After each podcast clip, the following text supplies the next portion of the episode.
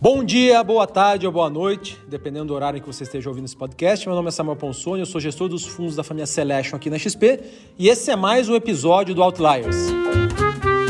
Tenho comigo aqui, nesta noite, a gente está gravando aqui, são 6h20, o prazer de receber uma dobradinha com quem a gente já falou na Expert, que são os sócios da SPX, o Benny Parnes e o Albano Franco. Benny, Albano, tudo bem? Tudo bem, boa noite. Tudo bem, Samuel? Boa noite, tudo tranquilo. E tem aqui também, como de praxe, a nossa querida Carol Oliveira, da plataforma de fundos da XP. Tudo bem, Carol? Oi, Samuca, tudo bom, gente? Boa noite. É um prazer estar aqui com vocês e muito obrigada aqui pela presença ilustre. Hoje a, a SPX está com quase 60 bilhões de reais sob gestão, o que a coloca entre as maiores gestoras independentes do Brasil. Cerca de 200 pessoas fazem parte da empresa, com escritórios em Londres, nos Estados Unidos, no Rio de Janeiro, em São Paulo. Em algum momento acho que eles vão abrir em Singapura. O Ben e o Albano podem falar para a gente aí. E desse total, eles têm mais ou menos 43 bilhões nos fundos multimercados, cerca de 4 bi na área de renda variável, 1 bi na área de crédito, 6 bi e meio na área de fundos de previdência, já tem 1 bi, 1.1 bi na área de, de fundos imobiliários, eu nem sabia que estava com tanto assim, e 2 bi e meio na área de private equity, que é uma área nova também da SPX, se tornando aí uma gestora é, multiprodutos. Pessoal, antes de tudo, eu queria que Beni e, e, e, Albano, vocês se apresentassem brevemente, falassem para a gente um pouquinho do histórico de vocês e desde quando vocês estão na SPX. Eu vim para a SPX vindo do BBM, eu estou na SPX eu acho que há uns sete anos, eu já perdi a conta. Na minha idade você já vai perdendo a conta de tudo. Entrei como economista-chefe da SPX, depois eu fui chamado há dois anos para montar um projeto de crédito na SPX. Eu tenho experiência no setor público, já fui diretor do Banco Central, na época do Armínio e na época do, do, do Meirelles. É, há uns anos eu fiquei quatro anos como representante dos minoritários no Conselho de Administração do Banco do Brasil, onde eu fazia parte do Comitê de Risco e Alocação de Capital e estava mais ou menos direcionado para a implantação dos modelos de risco de crédito mais quantitativos, controle, é, alocação de capital e administração de portfólio de crédito. Eu dei aula durante 10 anos na, na, PUC, mas tive que parar, infelizmente, porque o trabalho cada dia mais é intenso. Albano? Eu fiz minha carreira praticamente toda antes de entrar na SPX no BTG Pactual. Eu me formei nos Estados Unidos, eu arrumei uma bolsa de estudos lá para jogar tênis na época. E aí, logo que eu me formei, tinha uma decisão a ser tomada entre ficar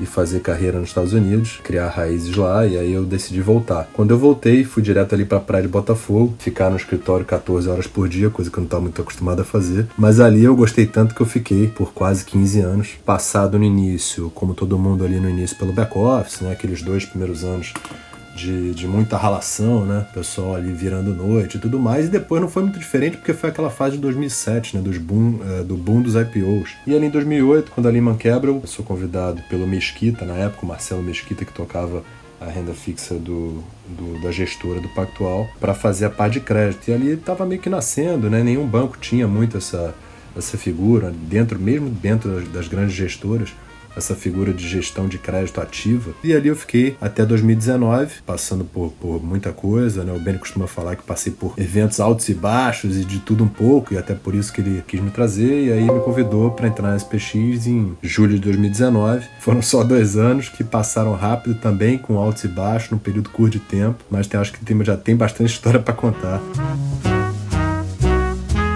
quais foram as duas principais crises de crédito pelas quais vocês já passaram. E aí, Benny, se você quiser começar respondendo, o Albano complementando. A pior que eu já vi, talvez a única vez na minha vida que eu olhei em volta e falei, eu acho que isso aqui pode acabar. Quando eu falo isso aqui, eu falo o mundo, o sistema financeiro, foi em 2008. Porque ali foi uma crise bancária. Crises bancárias são as piores crises que tem porque não só os ativos dos bancos são correlacionados em geral, a carteira de um em geral parece com a de outro, mas os passivos também são meio parecidos. E você tinha claramente ali um, os balanços eram obscuros, dois, a situação era muito pior do que se imaginava, três, o grau de alavancagem no sistema como um todo incluindo o Shadow Banking System, era absurdo. E quatro, havia um descasamento de prazos enorme. Em geral, todas as crises bancárias são causadas por descasamentos. Seja um descasamento de moeda, ou seja, o sujeito toma uma moeda e compra um ativo em outra moeda, ou essas são duríssimas, são as crises por descasamento de prazo, que o banco faz transformação de liquidez.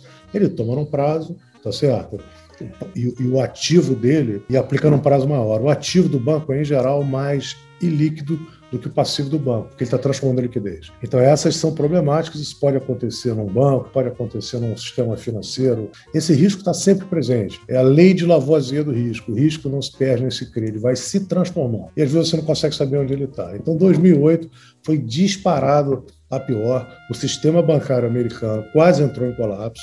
Essa crise, quando resolvida depois, depois dos Estados Unidos por um custo enorme econômico e político, um desemprego gigantesco, quebradeiras. O setor imobiliário americano foi praticamente aniquilado, então ela teve efeito real. Tá? Depois essa crise foi se espraiando pelo mundo. Então, essa de 2008 foi a pior que eu já vi. As consequências foram muito ruins, mas as consequências poderiam ser muito piores. O que, que ficou de grande lição dessa crise de 2008 que você traz hoje aí para a área das, de crédito da SPX, né? Você como como responsável por toda a área de crédito no Brasil e, e internacional? Primeiro que você não tem que olhar só para os seus clientes. Você tem que olhar em volta e saber o que, que as outras empresas estão fazendo. O Adam Smith tinha uma, tinha uma ideia que eu acho muito legal, que explica tudo, que sistema financeiro é igual aquelas casas, row houses que tem, que são casas parede com parede numa rua. É um quarteirão inteiro de parede com parede. Lá no canto mora um sujeito que é um pastor evangélico, que não bebe, não fuma, vai dormir seis e meia da tarde, da noite todo dia. É, e do outro lado da rua mora um marinheiro que bebe, acorda, fuma. Aí ele um dia chega em casa bêbado, acende um cigarro, cai duro na cama, bêbado, a casa dele pega fogo, e vai queimar até a casa do pastor, coitado, que não tem nada a ver com isso. Então você tem que olhar a vizinhança inteira, a verdade é essa. Dois, descasamento de prazo, você tem que estar olhando para isso tudo no sistema o tempo todo. E uma coisa que é a seguinte: não há limite para fazer pesquisa de crédito. Não há limite, porque às vezes o balanço da empresa não está mostrando exatamente o que você está achando. Avançou-se muito na supervisão e na regulamentação, a verdade é essa. Mas a lição que eu aprendi, número um, todo sistema bancário está sujeito a crises. Não tem jeito. Dois, descasamento. Você tem que estar de olho o tempo inteiro no descasamento. Quando você fala descasamento, é eu tenho, eu, eu tenho depósitos dos meus clientes aqui para pagar em liquidez diária e eventualmente eu dei crédito para dois, três, quatro anos. Se muitos clientes pedem resgate, eu não tenho como honrar. Você tem que ter olhar a solidez do sistema bancário onde você está operando. Felizmente aqui no Brasil o sistema é muito sólido. Por quê? A gente já passou por tanto problema na vida que você acaba aprendendo. Não é porque a gente é um povo virtuoso, prudente, não é nada disso é só a gente já passou muito problema. Então, Descasamento, está olhando o tempo todo para o sistema de casamentos, sem falar do descasamento na empresa, vou deixar o banco falar isso. E está consciente de que haverá problema. Não existe céu de brigadeiro, mar de almeirão, não existe isso. Se você me permitir aqui, é uma imagem que eu estou aqui olhando aqui, é assim, é o mar. O mar é sempre perigoso, é sempre perigoso. Ele sempre vai arrumar uma para você e você tem que estar tá preparado. Tô, tô, adorando aí as analogias. Não, eu já escrevi tanta analogia aqui do Benes, está maravilhoso. Eu deixei a última, que é a mais nova, que é de Wuhan, que, modéstia à parte, tivemos, de certa forma, a, não digo a clarividência, mas a intuição de perceber que tinha uma coisa muito séria acontecendo quando a maior, a província, uma das maiores províncias da China em metalurgia é, e automotiva, com 65 milhões de pessoas, imediatamente ela é fechada. A gente começou a se preocupar. E mais a crise, como eu digo, é um maremoto, ela pega todo mundo. Quem estiver mais perto do porto sofre menos. Eu lembro bem a história que dá para contar é que a gente tinha acabado né, de montar a mesa de crédito e para operar essa parte offshore, que é uma parte muito mais dependente, muito mais é, volátil, né, arisca. E a gente tinha acabado de ir, né, Benny, para uma conferência em Miami. E estava lá em Miami quando a história começa e a gente escuta muito o nosso economista de Ásia, que é o Richard aqui na SPX, todo dia de manhã cedinho, e ele já está em Londres, no horário para frente, falando né, atrocidades sobre o que estava acontecendo e, e, deixando a gente meio alerta. Mas a gente aqui ainda no nosso fuso e em Miami. Nisso a gente começa a ver que realmente lá nos Estados Unidos a coisa estava indo para um lugar, e aí na segunda-feira de carnaval, a gente trabalhando lá, e a gente começa a discutir os mercados derretendo, a gente, Benny, acabamos de começar, vamos redear esse negócio inteiro duas vezes, três vezes, não sei quando que isso vai parar essa nossa carteira de bônus, onde que ela pode parar, né?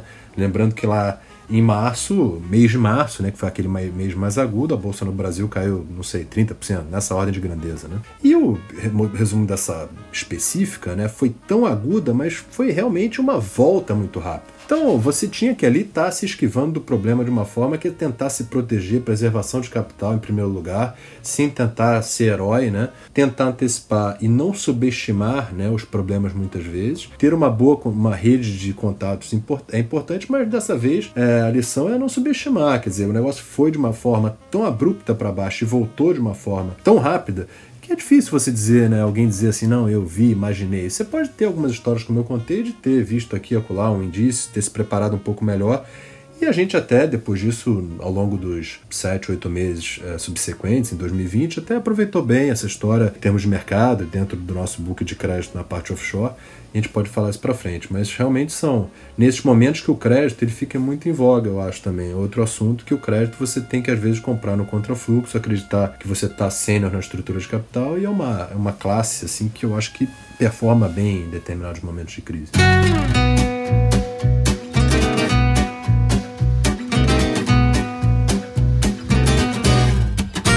Olhando aqui dados de Ambima, né, a gente vê que uma das principais captações de fundos de investimento no ano, ela está focada em fundos de renda fixa, né, com uma duração mais baixa e, consequentemente, com prazos de resgate mais curtos. Isso gera bastante reflexão aqui do nosso time de plataforma, nosso time de análise.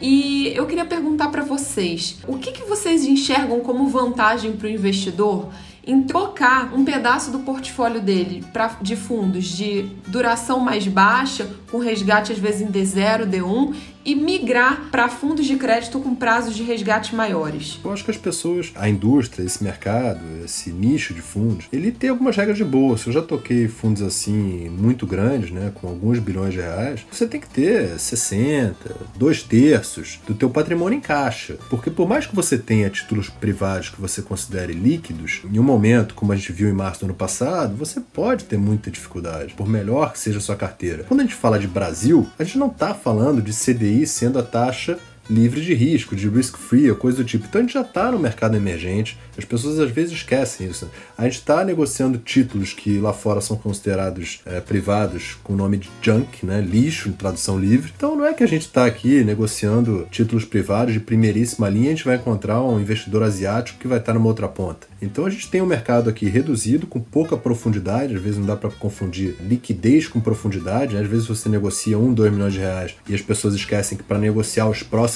dois, os próximos cinco, você vai encontrar um preço muito pior, principalmente nesses ativos de crédito privado. Então eu acho que fundo D0, D1 até D5, você fica muito realmente na mão, tem que ser muito prudente, não pode andar na zebra, tem que ser uma espécie de banco subalavancado, uma espécie, quer dizer, uma seguradora subalavancada, tem que ter muito caixa ali e pecar pelo conservadorismo.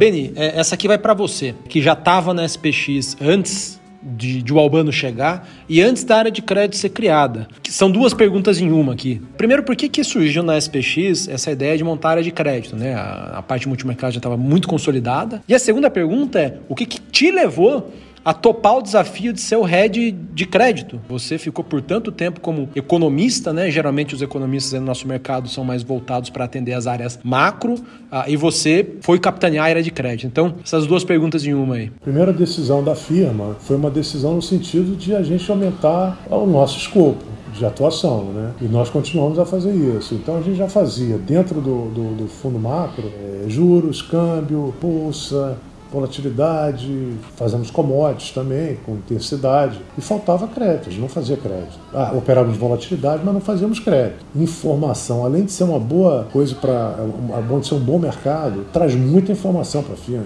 traz muita vivência para a firma complementa muito o lado de equities, a análise de equities. Dois, a gente também quer aumentar o nosso escopo de atuação de produto, nosso escopo de produtos, né? Fizemos o crédito, estamos fazendo é, real estate, imobiliário, estamos fazendo private equity. Então é mais uma maneira que a gente tem de diversificar. Essa primeira diversificação, obviamente, começou com equity. Então a gente decidiu ir para essa área com esses objetivos. Outra coisa é que a área também tem uma vantagem, ela pode nascer internacionalizada. Por quê? Porque além da gente poder fazer crédito no Brasil e Latam, a gente pode se lançar com alguma facilidade. Por quê? Tem um mercado de crédito nos Estados Unidos que é gigante, é profundo, ele tem vários tipos de ativos, vários tipos de investidores, produtos. Então a gente tinha que estar nesse mercado, tá? tinha que aprender, porque isso é mais um esforço de internacionalizar, de internacionalização que a gente tem.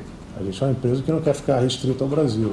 E essa área de crédito é uma área que se serve muito bem a esse propósito. Agora, por que, que eu fui? Lembro quando eu cheguei, né, eu quando fui do, do, do, do, BBM, eu fui durante muito tempo diretor de produtos, depois eu peguei a macro e depois eu peguei a área de análise de crédito. Eu era responsável pela análise de crédito. E lá na, na, na na análise de crédito, eu acho que a gente desenvolveu durante 10 anos, 11 anos, acho que a gente desenvolveu um trabalho muito bom. Eu sempre gostei muito disso. Tanto quando eu fui para a SPX, eu perguntei ao Rogério se ele queria que eu desse uma olhada nisso. Ele falou: não, não, não, eu quero que você veja só a macro. Aí eu fui lá para a macro, fiquei anos na macro. Quando eu vi essa oportunidade, eu vi que era uma chance legal de eu fazer, ver esse outro lado da minha, desenvolver, vamos dizer, esse outro lado da minha carreira que eu sempre gostei.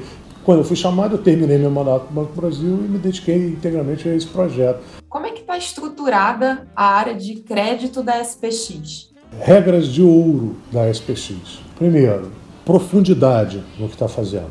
Tem que ter muita profundidade, tem que saber exatamente o que está fazendo, tentar saber exatamente o que está fazendo. Tentar ir no máximo das camadas geológicas possíveis para entender qualquer assunto que você queira fazer. Para isso, você precisa de duas coisas. Você precisa de muita experiência tá? e precisa de muito apoio de pesquisa. Experiência. Nós tínhamos a minha experiência, mas uma experiência de direct lending, de prestar dinheiro para o cliente ver se o cliente paga. Não tínhamos experiência verdadeira no, no transacionar com títulos soberanos e com títulos de crédito corporativo, seja no Brasil, seja no exterior. Então a primeira coisa foi experiência. Como é que eu posso arrumar pessoas bastante experientes? Não tinha na empresa, então eu fui, vamos dizer, eu comprei um time de futebol, vamos botar dessa forma. Falei, pô, eu quero ter uma franquia aqui, eu vou comprar a franquia. Fui lá, comprei um time de futebol, é, no sentido de trazer pessoas muito boas, muito sêniores, para me ajudar. Pesquisa, eu achei que, eu, que, nós conseguiríamos, nós conseguiríamos prover na SPX com tudo que a gente tem, tanto na parte macro quanto na parte commodities. E era montar um time de pesquisa de crédito específico. Para isso, eu ia trazer uma pessoa sênior que fosse comandar esse esforço, para me ajudar a comandar esse esforço. E outra coisa, internacionalização. A gente queria ter uma equipe com todas as características e uma equipe que tivesse um lado internacional muito forte para poder se aproveitar no maior mercado de crédito do mundo e colocar nossa presença nos Estados Unidos, Nova York. Então a gente veio para Latam, Brasil e procurar Estados Unidos. No Brasil a gente encontrou uma pessoa muito sênior, muito experiente, que já tinha montado equipe, que sabia montar equipe, que já passou por várias crises, que já viu de tudo. Foi o Obama. Montou uma equipe, a gente colocou, ajudou a ele com algumas pessoas, mas ele montou a equipe é, trouxe o braço direito dele, com que ele está acostumado a trabalhar. Então a gente já começou com, com dois quarterbacks, né? Um quarterback do Brasil e um quarterback americano, dois. E nos Estados Unidos a gente contratou o David De Paolo, que nos foi recomendado por três dos nossos, dos dois maiores bancos, que eu diria, é, americanos, tanto no buy quanto no sell. E depois que a gente conheceu o David, a gente falou, é uma escolha óbvia. Tal como o Obama. Eu conversei com o Obama na primeira vez, eu falei, pô, é claro que é esse cara. É, e o David também. Então é assim, experiência, profundidade de análise, pesquisa, controle de risco. É assim que a gente montou a área. O Albano, então assim, no, no teu complemento aí, eu queria que você explicasse para a gente como que funciona a, a integração entre você e o David lá, como que é a área de Brasil e o time que está lá nos Estados Unidos, na prática, no dia a dia? É, vocês trocam figurinhas diariamente, ou é uma vez por semana, uma vez a cada mês? Como que funciona isso? Bom, esse, essa foi uma das vantagens da pandemia, né? Se disser que teve uma, foi que as pessoas começaram a se acostumar a interagir de maneira, enfim, muito mais rápida e prática, mesmo à distância, né? Mas enfim, só adicionando o que o Benny colocou, quando ele me chamou aqui para SPX há praticamente dois anos atrás, a gente discutindo nessas primeiras conversas, eu lembro bem, conversando sobre o mercado local de crédito, né, o que o mercado local ainda tinha muito para fazer, para expandir, mas o mercado internacional é né, muito pouco explorado pelo investidor brasileiro. Né, a gente sempre compara aqui, nós que lançamos recentemente um segundo fundo, uh, que aí sim coloca esse time de Estados Unidos dentro de um produto né, único, Brasil, América Latina e Estados Unidos dentro de um fundo, que é o C-Hawk Global. Mas enfim, a gente sempre conversou sobre o mercado local, como fazer esse passo a passo.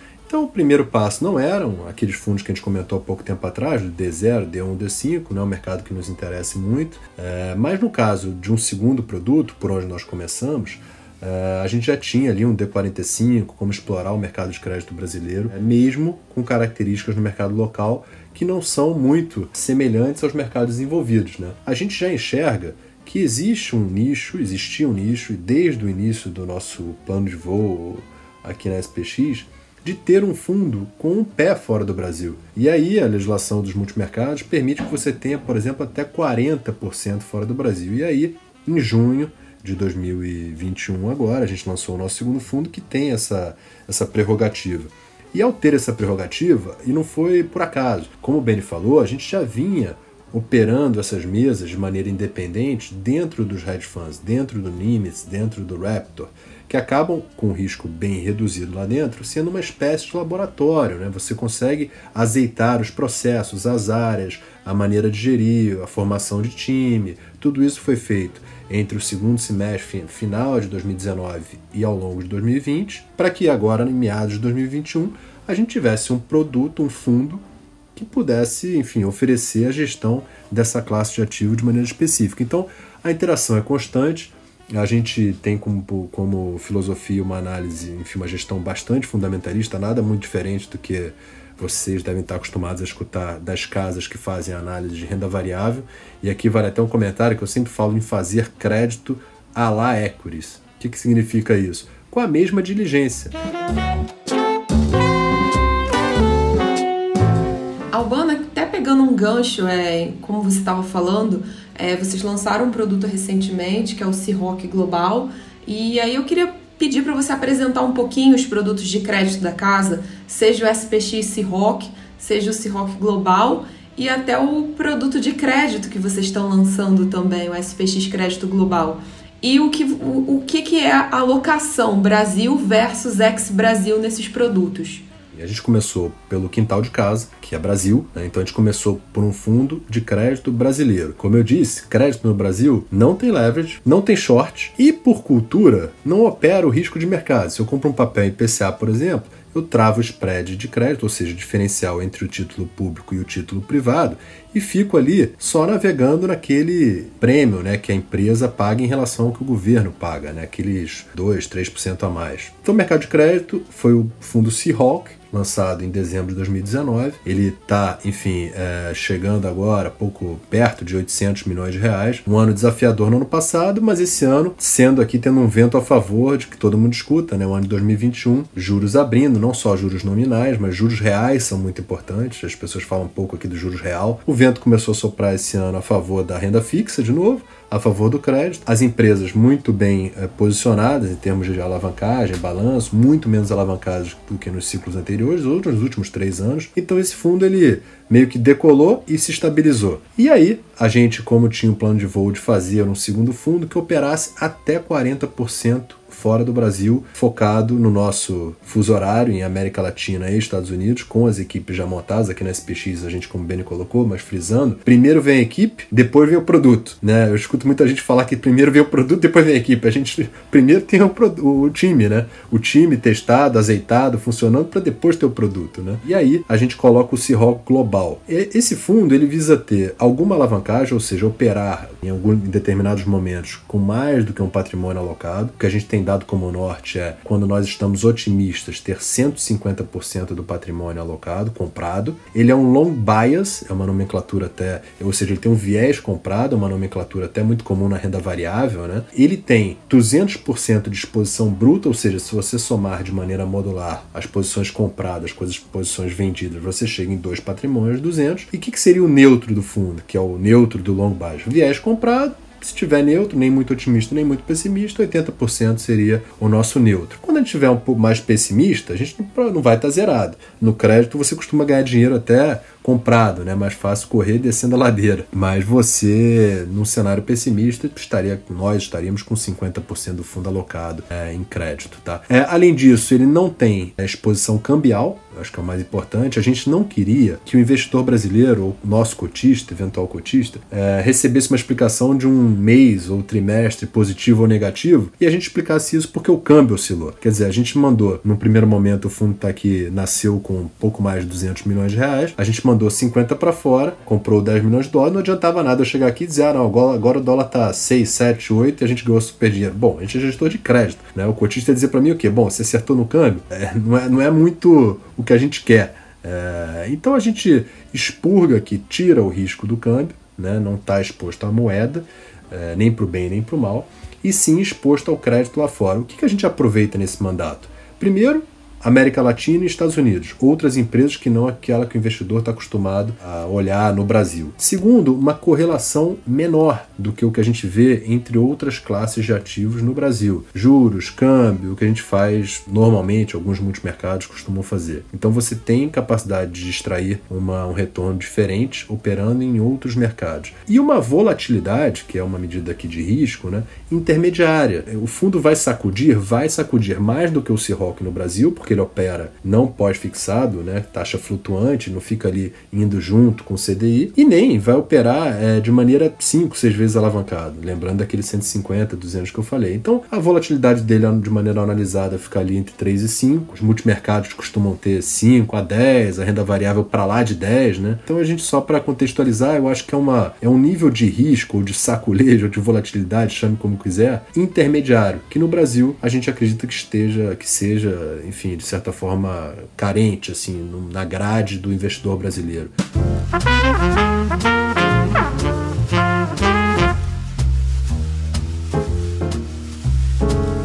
Professor Beni, queria que você, por favor, desse um update para a gente sobre o cenário local e os impactos desse cenário para o crédito. Acho que é o que, o que mais importa aqui nesse, nesse nosso papo. Uma coisa é fundamento, outra coisa é preço. Eles não estão necessariamente coordenados, o fundamento com o preço. Né? Então, eu acho que no caso do Brasil, o preço estava completamente descoordenado do fundamento. O que, que eu digo? O juro real no Brasil estava completamente fora da realidade, com os fundamentos do país. E ajudou, inclusive, a nos tirar um pouco mais ainda do equilíbrio.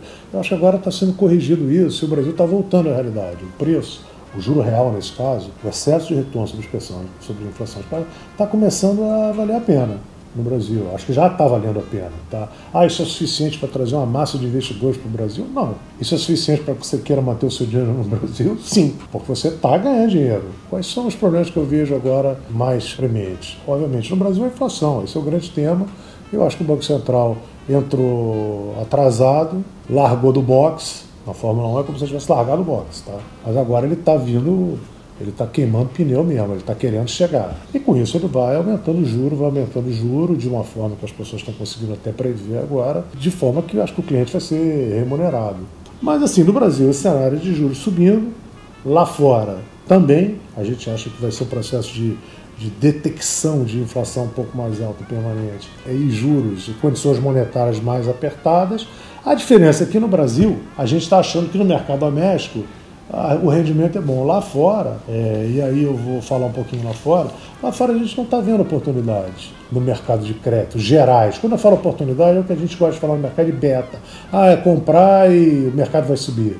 A gente não está vendo nada disso nos Estados Unidos. A gente acha que os preços do, do, do crédito nos Estados Unidos está muito apertado. Tem justificativa? Tem. Os juros ainda estão baixos, as empresas americanas estão muito bem. As brasileiras também. As americanas estão muito bem. A economia americana ah, não vai crescer o que a gente imaginava, ela vai crescer. É justificável que elas estejam pagando poucos prédios. Só que não acha bom, a gente prefere esperar.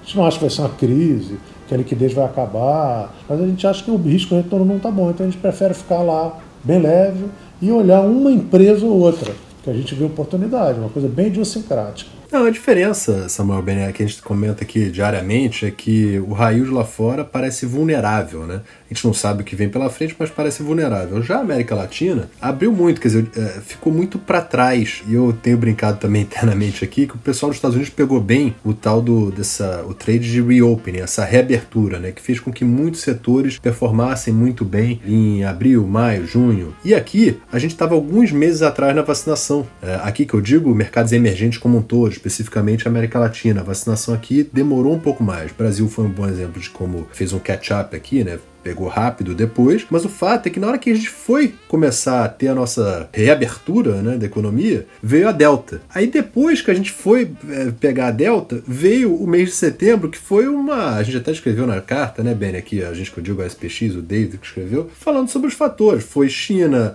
foi o Fed um pouco mais rock, quer dizer, mais agressivo, foi uma, um certo mau humor com mercados emergentes que fez com que o diferencial entre mercados emergentes e desenvolvidos abrisse, ficasse ainda maior. Então, o que a gente está tendo agora em América Latina é tentando aproveitar certas histórias, por exemplo, relacionadas a petróleo, que acabaram sofrendo de maneira indiscriminada ao longo dos últimos 40, 45 dias, últimos tempos, ou mesmo antes disso, mas que ficaram para trás em preços interessantes. O cenário no mercado lá fora parece desafiador, porque realmente parece que a gente está subindo, mesmo uma ladeira leve, é, uma, é um início de subida de ladeira o que, é essa ladeira? Juros nos Estados Unidos subindo, tendendo a subir, só que essa ladeira ainda vai demorar, né? A, assim, a ladeira bem pouco íngreme, né? Os juros, ninguém sabe se é no final do ano que vem, se começa, início de 23. Ainda tem muita liquidez no mercado vindo, até lá muita coisa vai acontecer. Então, tem cenário e preço. No caso da América Latina, a gente começa, tem impressão de que alguns deslocamentos recentes dão boas oportunidades de preço. E Brasil, as empresas brasileiras, já, você pergunta pro pessoal de papel e celulose, tá feliz da vida, pessoal que né, Vale pagando dividendo extraordinário. Eu estava escutando o pessoal de academia falando outro dia academia que tem franquias, quer dizer, antes ela tinha uma competição de bairro. Ela ficou pior, o mundo dela ficou mais difícil, sim, mas quando ela reabriu agora, ela olhou para o lado, tinha um cinco na, na mesmo quarteirão, agora tem duas. Quer dizer, em termos de competição melhorou. Então, por vários ângulos, as empresas brasileiras acabaram também, querendo ou não, se prepararam, tiveram alguma sorte de chegar, pegar essa pandemia em 19. Imagina se essa pandemia tivesse vindo em março de 16 a gente estava muito pior parado né, naquela época. Pensando lá fora, a gente sabe que a maioria dos títulos privados são pré-fixados e, por consequência, são prejudicados em cenários de alta de juros. Resumindo aqui, como que está o posicionamento lá fora e até como que é o impacto disso no, no, no, no global, né, no CRO global porque um fundo long bias. O Cirro Global ele está ali perto do neutro, um pouco acima, mas é importante frisar que a gente pode, por exemplo, vender a Treasury, quer dizer, a gente pode operar o spread. Então a gente se protege, tem se protegido bastante. Você ganhar com esse aumento do, do, dos juros globais. Mesmo, é o exemplo bom do mês, de um mês recente, setembro, né? A gente viu que os mercados emergentes caíram perto de 3% nominais, 2,94 o EMBI, o Emerging Markets Bond Index. E o nosso fundo ali ficou bem próximo do CDI nesse mês, sendo que tinha batido o CDI no mês anterior. É uma posição que, especificamente em setembro, tomado nos juros americanos, né, quer dizer, vendido na Treasury, no papel, quando os juros abrem, a gente ganha algum dinheiro e protege, protege dessa forma o spread de crédito. É, então a gente acha que os spreads estão mais interessantes do que os juros, vamos dizer assim, os retornos nominais, principalmente nos Estados Unidos. Se está vulnerável, você quer dizer que vocês são pessimistas com crédito lá fora, é isso, nos Estados Unidos? É, é a questão de que se vier alguma coisa, algum evento que fora do radar, não tem muita margem de manobra. O crédito já está assim, caro em termos nominais. Já na América Latina, ficou para trás, tem alguma gordura. Se criou uma gordura ao longo desse ano. Que, a gente não está dizendo que, bom, agora a América Latina vai dar certo e vai dar tudo. Eleição no Brasil, no Chile, enfim, na Colômbia, vai, vai dar certo. Não é isso. Mas a gente tem uma margem de uma gordurinha, que foi criada ao longo de 2021, porque a América Latina e mercados emergentes performaram bem, bem pior do que mercados desenvolvidos na parte do crédito. Então, de novo, cenário e preço. O cenário é bem pior a ponto de justificar uma, uma diferenciação tão grande entre desenvolvidos e emergentes? Em determinado momento a gente vai acreditar que não, e aí a gente vai estar comprado em emergentes ou em América Latina, por exemplo, em empresas de petróleo da América Latina, por exemplo, porque o petróleo segue aí acima de 80, né? É, é com esse ângulo, é operando histórias específicas com uma boa ideia do macro que vai fazer com que a gente tenha um bom norte. A gente tem visto desde, desde a pandemia no ano passado que os spreads no Brasil eles estão em movimento de queda. Vocês acham que esse cenário de queda de spreads ele se assemelha ao cenário vivido no final de 2019, que a gente teve uma compressão relevante dos spreads que depois voltou a um movimento de alta? Olha, Carol, eu acho que não. Resposta curta, é, por alguns motivos, tá? Não hoje, não quer dizer que se eles continuarem fechando, né, por um tempo indefinido, não fiquem é, irracionais.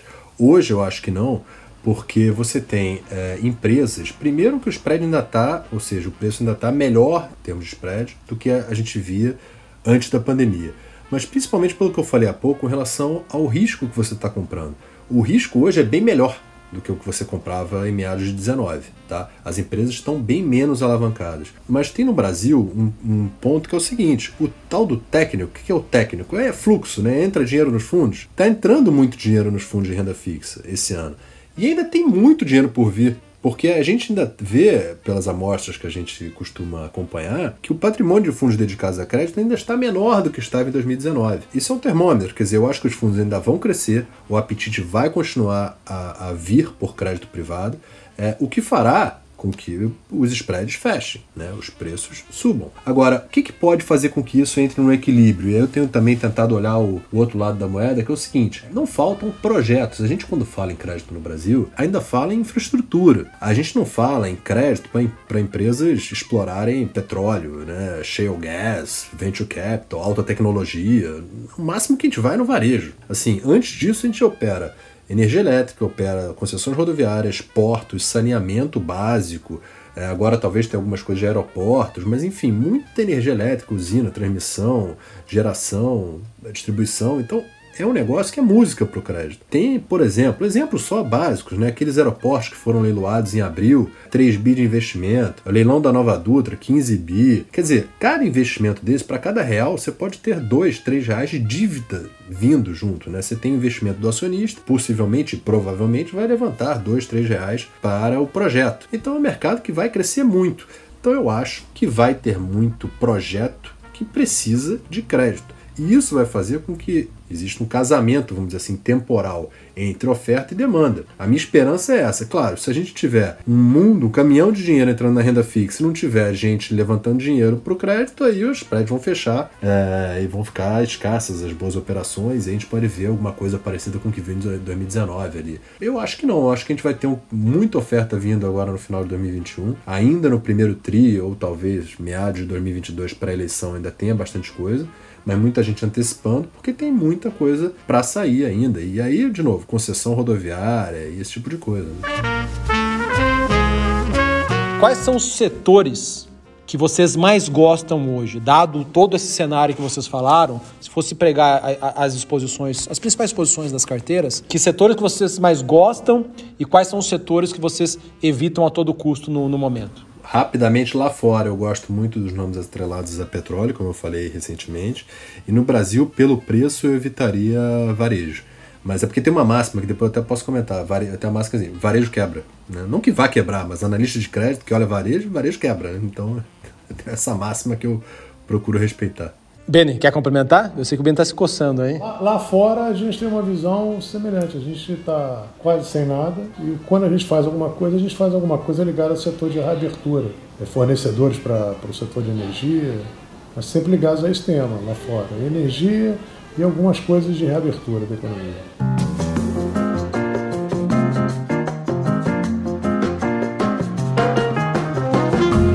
Bom, vamos lá para o nosso bloco final, final, final, então. Carolzinha, puxa aí, por favor. Primeiro, perguntar aqui para o Beni. Beni, você está lendo algum livro nesse momento? Se você estiver lendo, qual é? E se você está gostando desse livro? Então, recomendação aqui literária. Uma vez eu li que o ex-primeiro-ministro de Israel, Shimon Peres, que é um grande intelectual, né? Você imagina se for me comparar ele. Mas ele falou um negócio que marcou minha vida. Antes de dormir, toda noite, você tem que ler, no mínimo, uma hora sobre um assunto que não tem nada a ver com o seu trabalho tem nada a ver com a sua vida. Eu tento cumprir essa regra há muitos e muitos anos. É, obviamente tem várias fases da vida, está estudando lá fora e tal, não tem condição. Eu estou lendo um livro agora que não tem nada a ver com o meu trabalho, chamado-se The Splendid and the Vile, do Eric Larson. Esse Eric Larson é um grande escritor é, de, de, de, não ficção dos Estados Unidos. Eric Larson, The Splendid and the Vile, que é a história do Churchill no início da Segunda Guerra, mas é um livro quase jornalístico, passando por aquele momento horroroso da guerra. Né? O livro passa rápido por Dunkerque e, tá, e se concentra muito nos bombardeios de Londres e nas tentativas do Churchill de trazer o apoio dos Estados Unidos para a guerra. Mas é um livro impressionante, que você, primeiro histórico, né? Tem também o lado alemão, que é muito bem documentado, é, e tem o lado inglês americano, mas é um livro bem assim factual. É um livro que eu recomendo muito.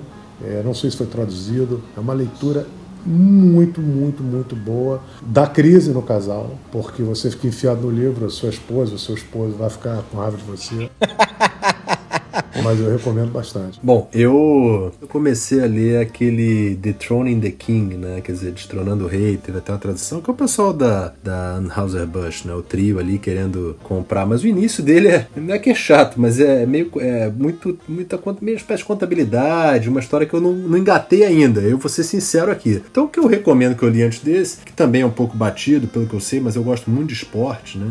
Gosta de esporte e biografia. Então tem a história do, do Phil Knight, né? Do, do Shoe Dog, do cara da Nike. Realmente é uma história que é impressionante como é que você consegue montar um negócio desse. E não foi nenhuma ideia, né? Revolucionário. O Benny falou isso, né?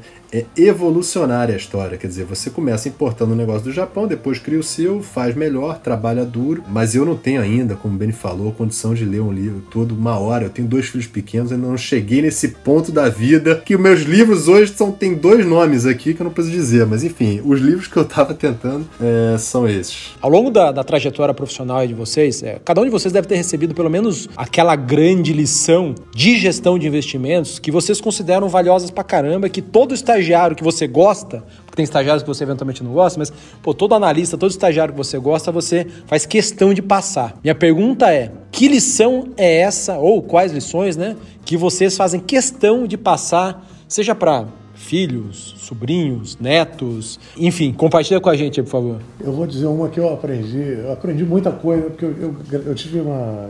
Fui muito abençoado, assim, de, de, poder conviver com grandes, grandes figuras, grandes homens, assim, grandes gestores né, na minha profissão, ótimos professores na, na, universidade, então é muito difícil escolher, assim, é, uma frase. Mas uma que nunca me marcou que é a seguinte: mais vale a pena comprar sucata abaixo do preço da sucata do que ouro acima do preço do ouro. Eu acho que essa frase resume é, é, muita coisa. A outra que é a seguinte: se o mercado mexer muito, você tem que se mexer. Não tem jeito, então pode ficar parado. É, e a outra é a velha máxima do velho JP Morgan, né? Se você está muito preocupado e não consegue dormir, sell to the sleeping point.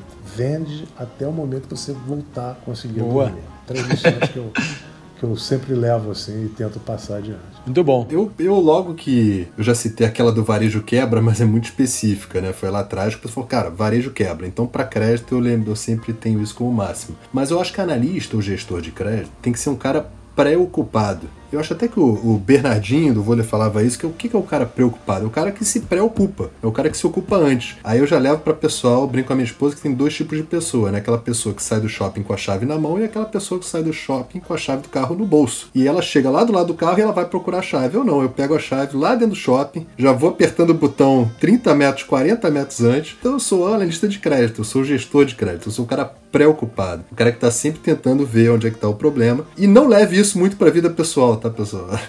porque dá rolo. Né? Se você é muito preocupado, você acaba criando uma certa ansiedade, não é o ideal, mas enfim, para o trabalho, você ser diligente, né?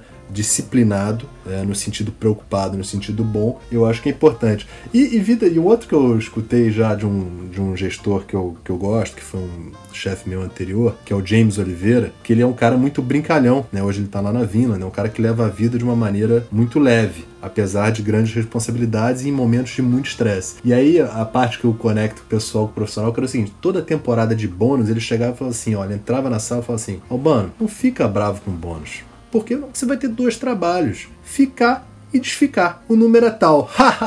e aí ria, e aí levava isso numa boa. Quer dizer, não fica bravo, não se leve muito a sério. É, vai ter dois trabalhos. Você vai ficar bravo e desficar. Então, melhor não ter os dois trabalhos e muitas oportunidades é ficar um pouco mais leve. E aí, gente, aqui nossa última pergunta quando vocês não estão acompanhando o mercado, o que mais vocês fazem? Então, Benny, se você quiser começar aqui respondendo essa para o Albano complementar. Ou estou dormindo, né?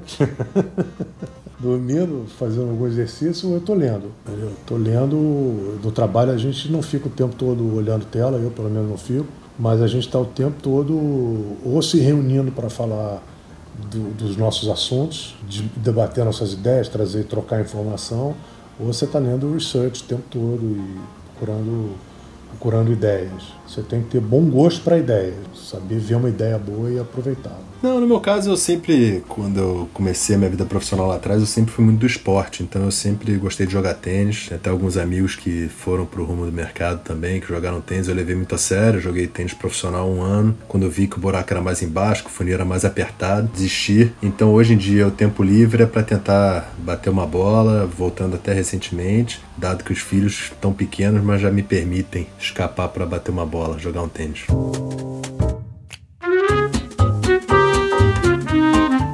Bom, pessoal, é, obrigado pelo papo. Muito bom ver com vocês de novo aí, repetir nossa dobradinha aí que, que tínhamos feito já na Expert. Desejo tudo de bom para vocês e espero nos ver em breve aí no escritório da SPX. Assim, agora que as coisas estão melhorando, né? Todo mundo com as duas vacinas já, alguns recebendo a terceira dose. Mas é isso. Muito obrigado. Obrigada, gente. Obrigado, Samuel, Carol. Parabéns pelo Outliers. Um abraço. Eu espero estar juntos presencialmente aí com vocês. Né?